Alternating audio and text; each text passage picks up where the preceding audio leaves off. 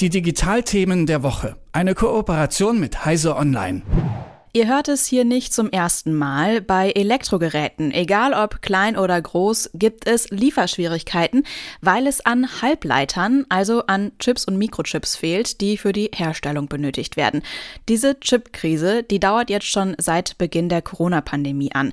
Was zu der Krise geführt hat, was E-Autos damit zu tun haben und welche Pläne die EU und die USA jetzt haben, damit wir aus dieser Chip-Krise wieder rauskommen, erklärt uns Jürgen Kuri von Heise Online. Guten Morgen, Jürgen. Guten Morgen, grüß dich, Anja. Erstmal vielleicht auch zur Erinnerung, warum sind wir eigentlich in dieser Krise und was hat Corona damit zu tun? Das ist eine Frage, die lässt sich gar nicht so einfach beantworten. Also Corona hat damit zu tun, dass natürlich ähm, äh, beim Ausbruch der, der Corona-Pandemie in China zum Beispiel sehr viele Werke einfach mal stillgelegt wurden, um die äh, Infektion nicht zu verbreitern. Ähm, dazu kam, dass äh, in dieser Zeit auch noch äh, es Schäden gab in einzelnen Fabriken, teilweise nicht mal in der Chipproduktion selber, sondern die Teile für die Chipproduktion geliefert haben, zum Beispiel Folien, die in die Chips eingebaut werden.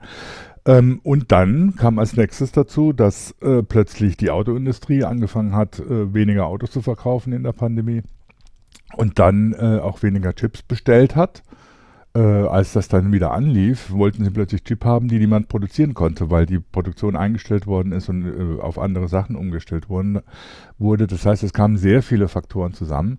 Man muss dazu sagen, dass wenn man von der Chipkrise redet, dann redet man ja nicht von, von ganz bestimmten Chips. Äh, man denkt dann an Prozessoren für Smartphones oder ähnliches, sondern es ist eine ganze Bandbreite und die Chipproduktion ist inzwischen so komplex geworden, dass man nicht einfach sagen kann, wenn jetzt bestimmte Arten von Chips, die man zum Beispiel für die Motorsteuerung in Autos braucht, nicht mehr produziert werden, dann stellt man einfach eine andere Fabrik um und produziert die wieder, weil da teilweise ganz andere Techniken eingesetzt werden. Es sind unterschiedliche ähm, Strukturbreiten, also unterschiedlich feine Chips, die da produziert werden. Für die Motorsteuerung braucht man relativ einfache Chips, ähm, während die Chips, die in Smartphones eingesetzt werden, sehr hochkompliziert sind und in anderen Fabriken produziert werden und auf anderen Produktionsstraßen. Das heißt, man kann dann auch nicht einfach umstellen. Man kann nicht einfach sagen, ja, wir fahren einfach die Produktion hoch. Ähm, wenn man mal umgestellt hat oder eingestellt hat, dann ist das nicht mehr so einfach. Und wenn es dann darum geht, gar neue Fabriken zu bauen, dann wird es richtig teuer. Ähm, zum Beispiel die Bosch-Fabrik, die neue Bosch-Fabrik in Dresden, die relativ einfache Chips herstellt, die hat eine Milliarde Euro gekostet. So ein Projekt ähm, wie eine neue Chipfabrik, die, die zum Beispiel Chips für Smartphones herstellen kann. Da geht es dann eher um 10, 15, 20 Milliarden Euro, die so eine Fabrik kostet. Und es dauert fünf bis sechs Jahre, bis die tatsächlich in der Lage sind, so zu produzieren, dass sie auch profitabel sind.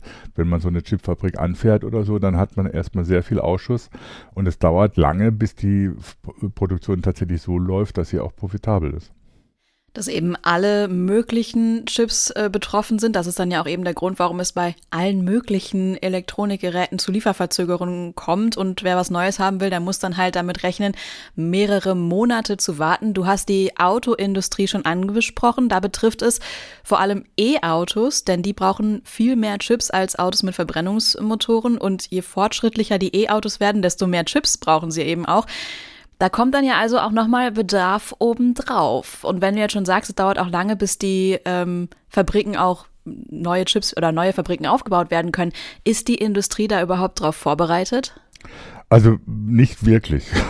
ähm, es ist so, dass äh, natürlich jetzt versucht wird, äh, neue Fabriken äh, zu, zu bauen, die, produ die produzieren können, und zwar für alle Bereiche der Industrie, auch für alle Bereiche der Autoindustrie. Auf der anderen Seite ist die Autoindustrie tatsächlich sehr stark davon abhängig, dass äh, die, die Foundries, wie man das nennt, also die Auftragsfertiger, die nur Chips produzieren für andere Leute, ähm, ihre Produktion schnell hochfahren, beziehungsweise ihnen auch liefern und nicht irgendwie gucken, dass sie die profitableren Zeiten wie Smartphone-Chips oder so vor allem bevorzugen. Die Autoindustrie hat da ein bisschen so am, am Bedarf vorbeigeplant. Die gingen davon aus, naja, Chips, die setzen wir halt ein in einem normalen Verbrennerauto, äh, machen das gerade mal 2% der Kosten aus, die Chips. Das ist irgendwie doch vernachlässigbar. Und dann kommen jetzt plötzlich die E-Autos, das sind schon 6 bis 7 Prozent, die äh, an den Kosten durch Chips entstehen und die dringend notwendig sind, um die überhaupt betreiben zu können. Und teilweise war es ja so, dass tatsächlich äh, Autos auf Halde standen, weil äh, bestimmte Chips verstanden. Es war komplett fertig. Tausende von Autos waren komplett fertig. Es fehlte ein Chip und deswegen konnten sie nicht ausgeliefert werden. Da war die Autoindustrie mit Sachen konfrontiert, die sie nicht gewohnt waren. Sie sind Zulieferer der Autoindustrie sind normalerweise Mittelständler, die Getriebe produzieren, die Achsen produzieren oder ähnliches oder Kolben für Motoren produzieren und die sehr stark sich an der Autoindustrie orientieren. Die Chipindustrie hat ganz andere äh, Interessen äh, und nicht die Interesse vor allem die Autoindustrie zu beliefern. Das heißt, das ist auch die Planung, die dann von der Autoindustrie selbst in die falsche Richtung gelenkt wurde und wo nicht berücksichtigt wurde, wie viel da an Chipbedarf auf sie zukommt. Es sind ja nicht nur Elektroautos. Es geht ja noch weiter. Es werden immer mehr Infotainment-Systeme in die Autos integriert. Es geht dann um autonomes Fahren. Auch Fahrassistenzsysteme brauchen natürlich extrem viele Chips im Unterschied zu, normal, zu einem normalen Lenkrad zum Beispiel. Ähm, und das geht ja immer weiter. Das wird ja immer mehr äh, mit äh, Kommunikation zwischen den Autos, mit automatisierten Ahnen, mit Smart Cities und ähnlichem. Das heißt, der Bedarf, der wird immer weiter steigen, nicht nur durch die Elektroautos, sondern auch das, was danach kommt. Die Politik will jetzt auch gegen die Krise vorgehen. Die EU und die USA wollen da zusammenarbeiten, weil es ist ja eben auch ein weltweites Problem. Was ist deren Plan? Also die EU hat sowieso ein Konzept bzw. Eine, eine Initiative gestartet, um un unabhängiger bzw. souveräner äh, zu werden, was die Technologie angeht, aber auch was Chipproduktion angeht. Der European Chips Act, wie der so schön heißt, soll dazu führen, dass in Europa selber wieder mehr produziert wird äh, und die europäische Industrie unabhängiger wird von, von äh, externen Zulieferern. Äh, das kann natürlich jetzt dazu führen, dass sich die USA, Japan, China, Europa in einen Subventionswettlauf begeben, ne, um zu sagen, oder so, wir geben euch am meisten Geld, damit ihr zu uns kommt, um äh, Fabriken zu installieren.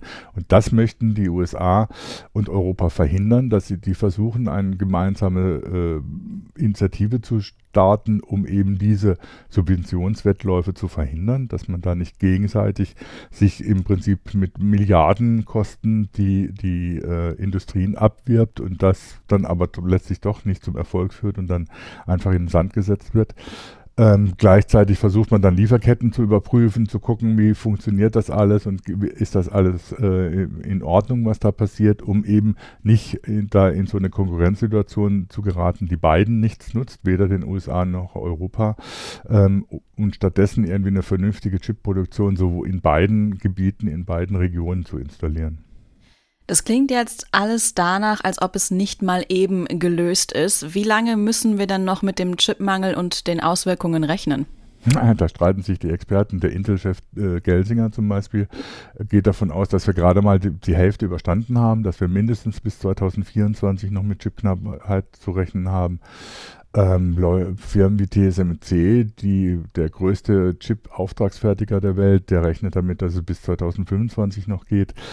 Das ist teilweise schwer zu schätzen, äh, schwer abzuschätzen. Es hängt immer davon ab, wie schnell Produktionen hochgefahren werden können, wie schnell neue Fabriken entstehen, wie schnell auch Produktionen verlagert werden können zwischen unterschiedlichen Technologien.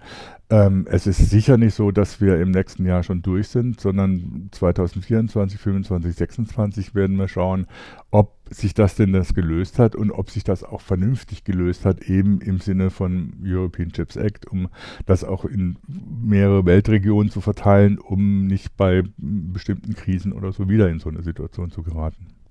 Sagt Jürgen Kuri von Heise Online zum andauernden Chipmangel, den Gründen und möglichen Lösungen dafür. Vielen Dank für das Gespräch. Gerne doch. Die Digitalthemen der Woche. Eine Kooperation mit Heise Online.